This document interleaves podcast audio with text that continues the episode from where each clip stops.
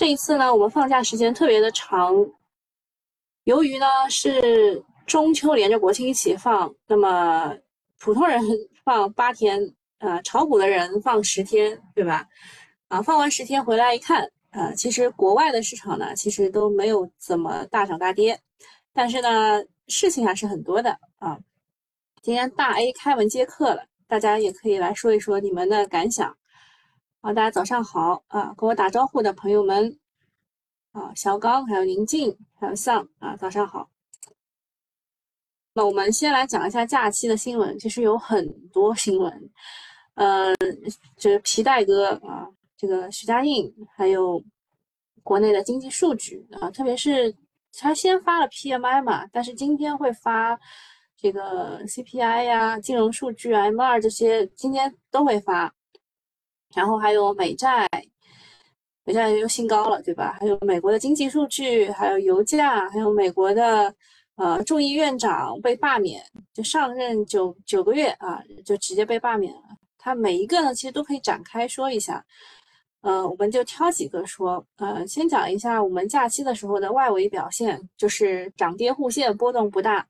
涨得最好的是纳指，涨了百分之一点七几，然后跌的最大的是原油，跌了百分之将近百分之十。呃，跟国内资产更相关的就是恒生国企啊，它下跌了百分之零点二七啊，这个下跌其实也是比较大的一个波动啊，就是我们放假的第一天就大涨，对吧？我们放假的那边大涨，然后这周五啊，周五我们就开始放假，周五它那天大涨，结果呢转头。回来周一就开始大跌，跌完以后呢，最后两天哎又涨回去了啊，所以它只微跌了百分之零点二七。但如果你就是真正真正去看这个市场的走势走势，就是看 K 线的话，你会觉得波动非常的大啊。但如果你看结果的话，哎只只只微跌了百分之零点二七。那 A 五零呢，它还涨了百分之零点一九。然后大宗商品我们得分开来看，像我们说的原油，它跌幅是最大的，因为。这个美国和沙特正在谈判，其他的大宗商品主要是因为美债和美元的波动都比较大。整体上来看呢，假期外围市场整体走势不是很好，比较惊险。但是跟 A 股相关的资产反倒是表现很稳定。这个是假期的外围市场。然后第二个事情呢，就是在假期之前，就周五嘛，发了 PMI 的数据。目前来看，库存周期见底，工业企业利润增速八月同比增长百分之十七，制造业 PMI 经历了半年之后又重回了扩张区间，到达了五十点二。十一期间的出行和消费数据也是锦上添花啊，其实就是比二零一九年稍微好了一点啊。这个就是我们的经济数据这一块都会展开讲啊，待会儿都会展开讲。目前来说，先。就是具体的，呃，不，先先分开来讲一讲。那么中秋国庆的消费，我看很多的专家说不及预期，但就是你预期太高了，其实还可以。就是呃，我们要跟我们没有疫情之前的二零一九年来比，呃，这个二零一九年呢，相比于呃，相比于二零一九年，我们的出游的人数八点二六亿次是比二零一九年增长了百分之四点一。旅游收入呢，比二零一九年增长了百分之一点五。那么当时呢，我们看一下五一的数据，五一的数据是人数增长了百分之十九，但是收入只增长了百分之零点六六，就相当于增收不增利啦，啊，对吧？就在企业当中的话，就是增收不增利，就是我明明有这么多人出去玩，但都是穷游。但这一次呢，那大家更愿意花钱了，主要是就是走得更远了嘛，对吧？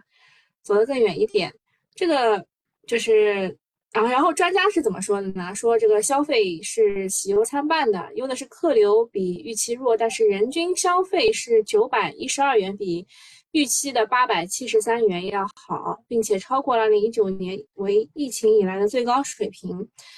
然后，呃，为什么说它不好呢？就是因为这一次的假期是更长的，我们这次休了八到十天，对吧？总体看到消费。尤其是电影免税、化妆品、地产这些高频数据大多平庸，并且不及预期，说明还没有完全的复苏啊，就是就是这差不多这个意思吧。就是呃，那为什么我说其实还可以呢？就是因为它虽然人数吧，人数是少了一些，但是收入还涨了一丢啊，就是没有低于预期，也好不到哪儿去。啊，今年酒店和机票涨得很猛，游客出门的预算有限的情况之下，就在别的地方省啊，去玩。然后总总的来看是人均消费还没有恢复到疫情前的水平。我看大部分人出国也是在就是日本、韩国这一块，呃，东南亚去的很少。我周围很多人的朋友圈里面都没有去东南亚的。可能是受到了这个刮腰子的这个事件影响啊，嗯，然后再讲一下这个，嗯，就大家比较关心的一些事情，旅游，呃，旅游主要是二零二二年其实是不太好的，那相比二零一九年呢，其实也有点增长的，呃，我认识的大部分人去日本、韩国的比较多，然后欧洲的、非洲的都有，去欧洲的、非洲的都有，然后去非洲的那帮人，他们。提前一个月就开始打疫苗了啊，呃，出行的话也是也是还 OK，电影的话就不太好，呃，电影它的环比增长还可以，但是相比于前几年就不行。如果你们去看过那三部电影的话，会跟我有同样的感受。就我看了那三部，就是两个是关于这个爱国主义题材，还有一个就是《前任四》什么英年早婚，我看了一下，我都没有兴趣去看。啊，就是电影的情况，就今年的电影大部分好的都集中在了暑期档，啊，没有放在国庆档。然后，呃，这个民航的话倒还可以，就是乘飞机的人比呃乘动车的人要多啊，这个是可能也没想到吧。我看了一下，就是我订的酒店在十一期间居然还降价了，但是我又不能退，呃，降了一百块一天吧。然后我们讲一下具体的情况。嗯，这个酒店旅游这一块是恢复，相较于五一和端午是走弱的啊。五一的话是呃百分之一百十九，端午的话是一百十二，但是这个就是客流走弱，然后人均消费是好于预期的，然后免税这一块是真的不好啊，真的不好。呃，免税人均消费七千七百六十九元，同比下降了百分之十二。然后电影这一块也不是很好啊，也不是很好。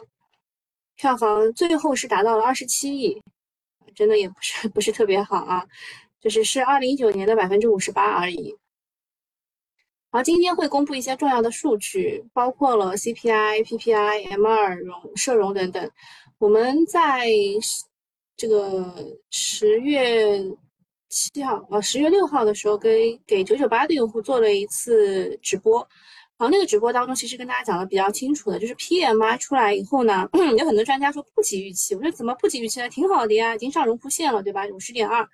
然后之后呢，其实呃，像 PPI 可能也会变好，然后呃，企业的这个经营情况也可能会变好，就是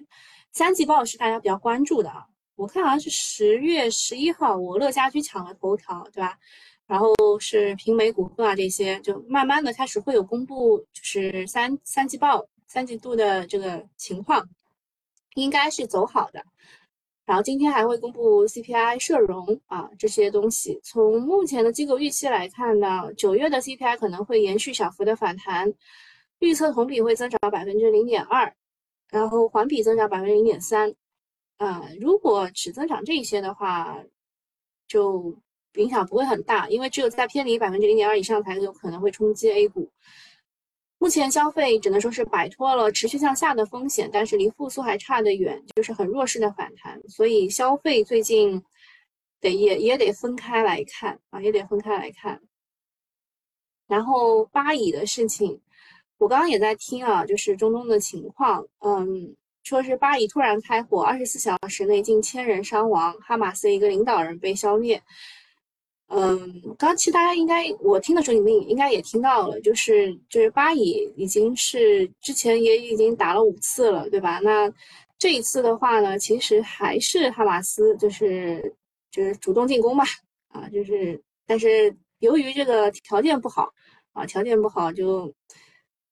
就就这个打打的也也就是。也不是主主要的这个部队啊什么之类的啊，但是呢，呃，反正已经造成了三千呃三百七十人死亡，两千两两千两百人受伤啊，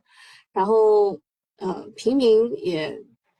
也超过了百人，就是以色列的士兵和平民啊被挟持进入加沙地带已经超过百人，反正呃啊以色列的股市崩了，呃巴勒斯坦是关闭啊，估计开盘也要尿的。本来呢，我们这个假期好不容易外围它不跌了，结果临近 A 股开盘，中东来了一个幺蛾子，不会又是我们 买单吧？啊，那么这个以色列和巴勒斯坦打仗这个事情呢，目前来说是刚刚开始发酵，大的背景是美国为了降低油价和沙特去谈条件，其中之一呢就是撮合沙特和以色列和解，但是中东地区呢有人不想杀以和解，于是就开打了。你们猜一猜，中国是支持哪一方的？然后我看了，就是那种啊平平无奇的一些报道啊，他们说这个事情是地区冲突，目前来说没有大国参加，我就在后面打了个问号。哇塞，后面全部都是大国，就是就就跟那个俄乌一样的，它其实就是代理人战争的感觉啊。反正目前来说是对油价有一定的正面的刺激作用。就是能源类的，包括新能源，可能今天会涨一涨。然后问了社科院中东问题的资深专家啊，就给大家开了一个会，讲了三点，就是哈马斯的进攻看似是偶然事件，但是二零零七年以来，哈马斯和以色列的冲突每过几年就会发生一次。二零一四年的冲突规模和本次是不相上下的，长期看发生冲突并不意外。并不意意外啊！短期看呢，以色列的安全部长多次带人到耶路撒冷挑衅，是本次事件的直接原因。第二个说，国际社会对本次事件的看法有三个阵营，以美国为主的西方阵营是支持以色列的。哎，这个这个都是专家说的，不是我说的啊！啊，早上好啊！越州净土说，漂亮国已经派航母前往了。对，那当然了，就是美国肯定是支持以色列的。啊，那个不是我说的啊，专家说的。嗯，然后以埃及、沙特为主的阿拉伯国家是支持巴勒斯坦的，以中国和俄罗斯为主的重要国家是呼吁大家不要扩大冲突。啊，前两个阵营起主要作用，但中国发出来的这个这个就是官方文件吧，就虽然是就反正就是拉偏架嘛，嗯，看了看了就懂了。然后第三个是说，虽然本次巴以冲突啊烈度很更强，但是远不及第六次中东战争级别。啊，本次冲突的形式还不至于其他国家以国家武装力量形式卷入。后续要观察以色列是否能够摧毁哈马斯生产基地，哈马斯是否有反击能力，双方是否会交换人质。你们看到了，有一百有几百个人质，对吧？好，这个。这个事件，就其实讲讲还比较复杂，就是这个谎言和真相吧。呃，就是一九四七年以来啊，这个巴勒斯坦的分治协议说有啊，要一部分建立阿拉伯的国家，然后一部分建立以色列的国家，啊，然后呢，呃，把耶路撒冷建呃建立联合国管辖的特别行政区。当时呢，阿拉伯的国家不承认分治协议，并派兵侵入建呃侵入阻止建立以色列啊，然后巴拉巴拉就是激进派怎么怎么样，大家看一看一看啊，这个我也不是很专业，这个我们我们就让专业的人来解解答大家的疑问啊。早上好啊，如果你们有什么问题的话，你可以现场提啊，不能提的话，我我找专家给你解答。那么有有些人就问了，这个对美国和军贸有什么影响？就就是军工今天会不会涨？不会啊，本次冲突不太会刺激国际军贸市场的繁荣。哈马斯呢，它本次是使用了一些新的装备，包括了改进的火箭、无人机、动力滑翔伞、新型通信系统等等。使用无人机摧毁了以色列的坦克。本次以色列完全没有防备，表明了哈马斯发展了自己的通讯平台，其中无人机和通讯系统是值得关注的。然后问对中国的影响和中国的应对方案，呃，对中国和中东的关系有很大的提升。在二零二二年十二月，习主席访问沙特，中国和阿拉伯国家的合作格局不会受本次事件的影响。中国和沙特除了在能源领域，在更多层次领域推进合作，本次事件起到警风险警示的作用。好，这个就是这个这个事儿我讲完了啊，然后再讲一下这个周周六吧，周六就就就前天发出来个消息啊，就自媒体说，呃，节后 A 股将延长交易时间，在部分股票上实行试行 T 加零。然后上交所和深交所对此表示，我们关注到了上述新闻，相关内容不属实。就他说出来辟谣了啦，沪深交易所都出来辟谣了，说 A 股的 T 加零还不成熟，延长时间，交易时间也是假的。这个对市场的整体影响是不大的，因为本来它就是小作文，也传了很多次，市场也早已麻木了。不管是延长交易时间还是 T 加零，都不会是 A 股的解药，因为这些这个制度啊，港股它都有啊。港股还没有涨跌幅限制呢，但是港股有流动性了吗？现在不就都快要枯竭了啊！目前来说，我们知道的是这个，我有没有写啊？啊，就是，哎，我没有写啊，就是港股啊这一块是有国家资金注入的，否则它就死翘翘了啊，流动性就不行了。现在大 A 的当务之急就是把指数搞上去，制造出赚钱效应啊！不要在加中这件这件事情上耗费太多的精力。然后对于券商股来说呢，节前中信证券被采取监管谈话措施，对板块是偏利空的，嗯，所以可能会有一个惯性下跌。然后还有一个事情是关于，呃，终止对正大股份 IPO 的审核，此前想要募资一百五十亿，呃，当中啊，他还要。就一百五十亿当中还要花四十二点三七亿补充流动资金，啊，这个这个养猪的正大股份要来 A 股圈钱一百五十亿，现在被上交所给终止了，确实是个好事啊，因为养猪的行业这么低迷，还建这么多猪圈啊，明显是圈钱的。这个消息对于牧原股份等现有的猪肉上市公司是提振和利好。然后有人来问啊，说牧原股份为什么节前会跌成这个样子？因为中秋和国庆其实是一个猪肉的这个这个很热的时候，但猪肉反而没有涨，所以这个股价跌也是蛮正常。这几天呢，监管终止正大上市，还有这个浙江国祥的 IPO 也被叫停，说明开始重视民意啦。啊，这个浙江国祥这件事情在我们圈内就是讨论比较多的，嗯。这个具体讲一下吧，就是十月七号晚上，他就呃发布公告，呃说说节前大家都不吃猪，节日大家不吃猪肉，都吃海鲜了。啊，对我我这次也是去海边去吃海鲜了，因为我怕那个核污水一排一排一排，我我以后不能吃了。嗯，然后这个具体讲一下啊，就是浙江国强，它二零零九年的时候叫国强股份，因为经营不善被新 ST 了，之后呢就把壳卖给了华夏幸福。啊，然后，呃，又有人啊，又有人，就二零一一年的时候把壳卖给华夏幸福，之后又有人出了八千万把空调业务，他本来就做空调的，他把空调业务从华夏幸福当中手里又买回来经营，现在打算二次上市，然后它的估值啊还不低，它的估值是要给到市盈率五十一倍，而现在行业的龙头美的格力都只有十倍左右。啊，而且六十八块高价发行，超募十六亿，就他们说是完美，呃，这个吊打美的和格力。然后呃，监管呢，就是就希望他们去挖一下浙江国强背后的利益链有没有违法的勾当，是不是违规操作了？呃，主要是就是这个公司。它也不是很缺钱，上市的前几年，呃，上就上市前的几年一直在拼命的分红，把账上的盈利都分到大股东的兜里，啊，大股东持股百分之六十五，然后他又要 IPO 融资七个亿补充公司的资金，换个姿势再割一次，嗯，就很生气的让人又生气又无奈的就是这种二手上市的破鞋依然可以 IPO 寻到高价，甚至上市后还可能被有炒作上涨，反正。如果大家都不买，对吧？它就没有没有这个空间。但大家还有人去炒这种次新，所以啊，割的理直气壮。然后假期比较火的题材还是华为，呃，据说华为的问界 M7 是卖爆了。余承东说起死回生真不容易，这是他自己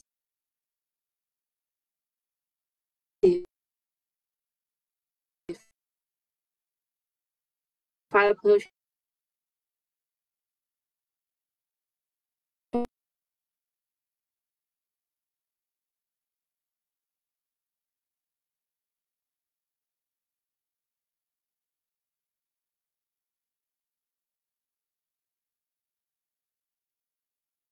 黑科技吧，它掉的比较厉害。哎，我卡住了。嗯，就就就华为三件事，一个是车卖五万辆，然后手机九月销量冠军，然后还有一个是川藏线上的全液冷超充站啊，然后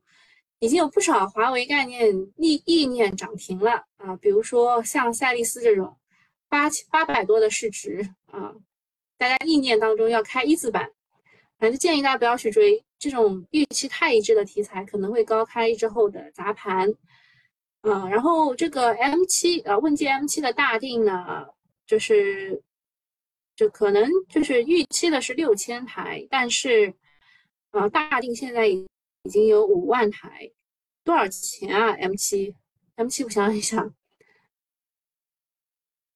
十七万，我忘了，反正差不多是这个这个这个这个价格吧，然后。呃，消费者对于智驾安全程度超预期。根据 Fans 信息的反馈呢，说，呃，智能驾驶比人安全，这个是消费者思想上的一次改变，甚至是车企都未曾宣传过的概念。然后下一个事情是新型减肥药风靡美国，呃，就是这个减肥药吧，它是可以让人的食欲减减少啊，食欲减少，不是让你燃烧脂肪，是让你食欲减少。所以呢，像麦当劳啊就大跌，可口可乐大跌，啊沃尔沃尔玛它的高管说，那些正在服用这些 GLP-1 受体激动呃激动剂的消费者，购物需求可能会有所降低，嗯，所以就是它的，呃，就是反正就是就反正就是羊毛羊毛出在猪身上啊，就是最后受伤的反而是一些，嗯嗯。是消费类的企业，那么减肥药这一块呢，节前也还是很火的。假期的时候出了一大利好和一大利空啊，利空呢是加拿大的科研团队最新的研究成果表示，如果你服用这一类的减肥药，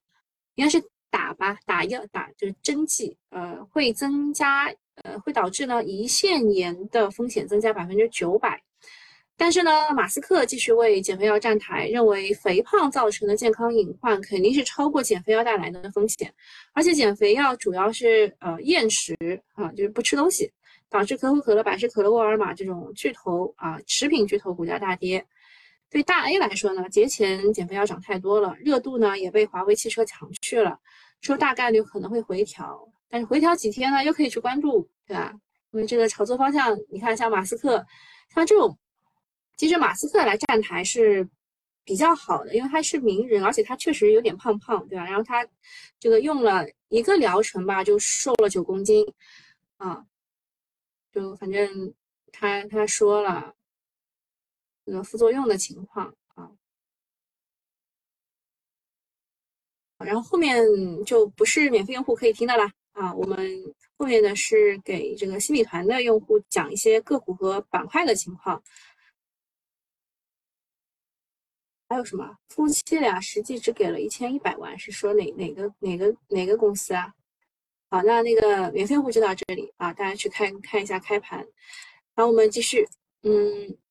就是假期的时候，其实聊的最多的还是就还是以前的这一些吧。一带一路高峰论坛十月在北京举行啊，当中呃三连板的是贝肯能源，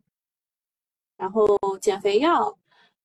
减肥药的补涨是博瑞医药，对吧？博瑞医药，然后前面几个就经常会出现的，然后长山药业嘛就蹭热点，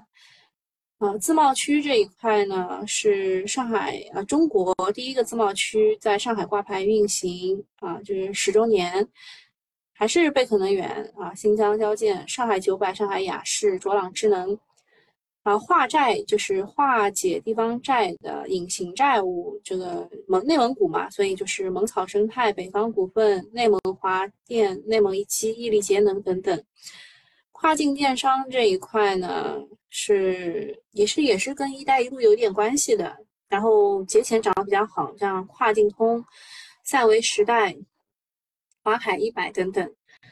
海上风电是江苏国国能龙源一百万千瓦海风获得了批准，其实就是海上风电肯定要加速了。嗯，个股有海力风电、泰盛风能、双一科技、大金重工、东方电缆等等。机器人的话，讨论也也比较多啊。然后特斯拉的机器人概念股比较正宗的有三花智控、拓普集团、明治电器、绿的斜波。然后五洲新春是做那个滚珠四杠的啊。华为概念股，呃，如果是赛力斯供应链的话呢，有新宇股份做车灯的，上海盐普做座椅骨架的，沪光股份做高低线高低压限速的，文灿股份做发动机钢体。钢钢盖的上升电子做扬声器的，华阳集团做数字仪表加 H 就是 HUD 就就是这个数字座舱，啊不是是是这个这个叫什么智能座舱，然后华一科技做惯性导航的，还有这个液冷超充啊，液冷超充的话，它是全品类它都可以用它的液冷超充啊，受益的标的除了我们说的液冷这个比如说深林股份呐，英威英威克啊之外呢。呃，还有两个就是连接器的，叫电联技术和永贵电器。这个是华为的，这个这个应该是这个这张图像应该可以看的比较多，因为很多的群都在转它。这个就是华为问界的一些个股。啊，当然这个东东喜欢的欧菲光也在里面啊，它是做这个环视镜头的。嗯，华为的小作文啊当中推了恒力实业。还有卓翼科技、格林精密啊，格林经理就是大概是推了这三个，然后再讲一些 AI 算力的事情。就是 AI 这一块呢，其实就是呃说这个 H 一百的价格过去三个月已经上涨约百分之二十，在我们放假期间呢，它也涨了百分之十。由于算力紧缺呢，A 哎这个英伟达的芯片对 AI 发展举足轻重，但是呢，呃像是微软它也开始自研芯片了。谷歌呢也推出了它自己的一些工具，嗯，然后存储存储的话，消息面也是偏积极的，就是 DRAM 是全线价格止跌，然后还上涨了一些，然后 NAND 呢全线这个现货价格也全线上涨了，啊，然后说这个三星将下调它的投资规模，并且大砍 DRAM 和呃 NAND 的规模，所以就是。减产的效果会扩大，价格上涨也会扩大。反正就是存储的芯片会进行进入上行周期啊，存储。好，差不多讲完了，看一下市场情况去。目前呃，华为汽车这一块确实是涨得最好的，赛力斯就是意面盘已经一字涨停了。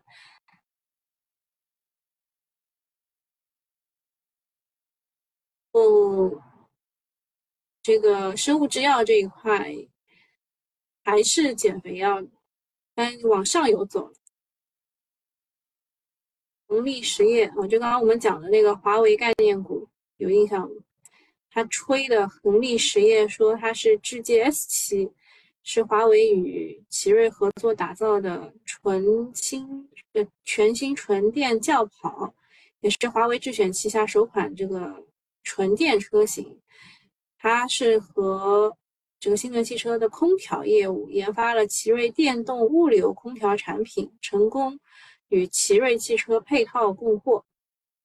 其实就是拐了七八个弯，然后蹭上了华为概念啊。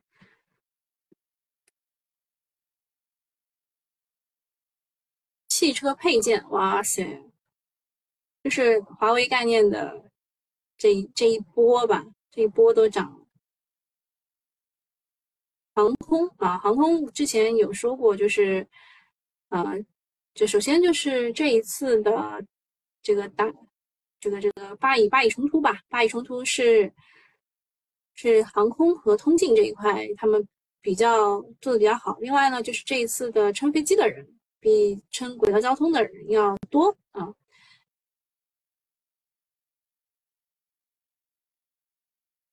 啊，欧菲光啊，蹭上了华为概念以后也涨停了。这个这个我们得恭喜东东啊。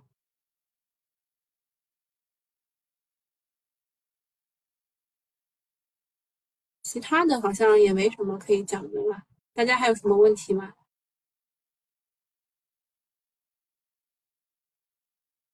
好，那今天就就到这里了啊。哎，拜拜。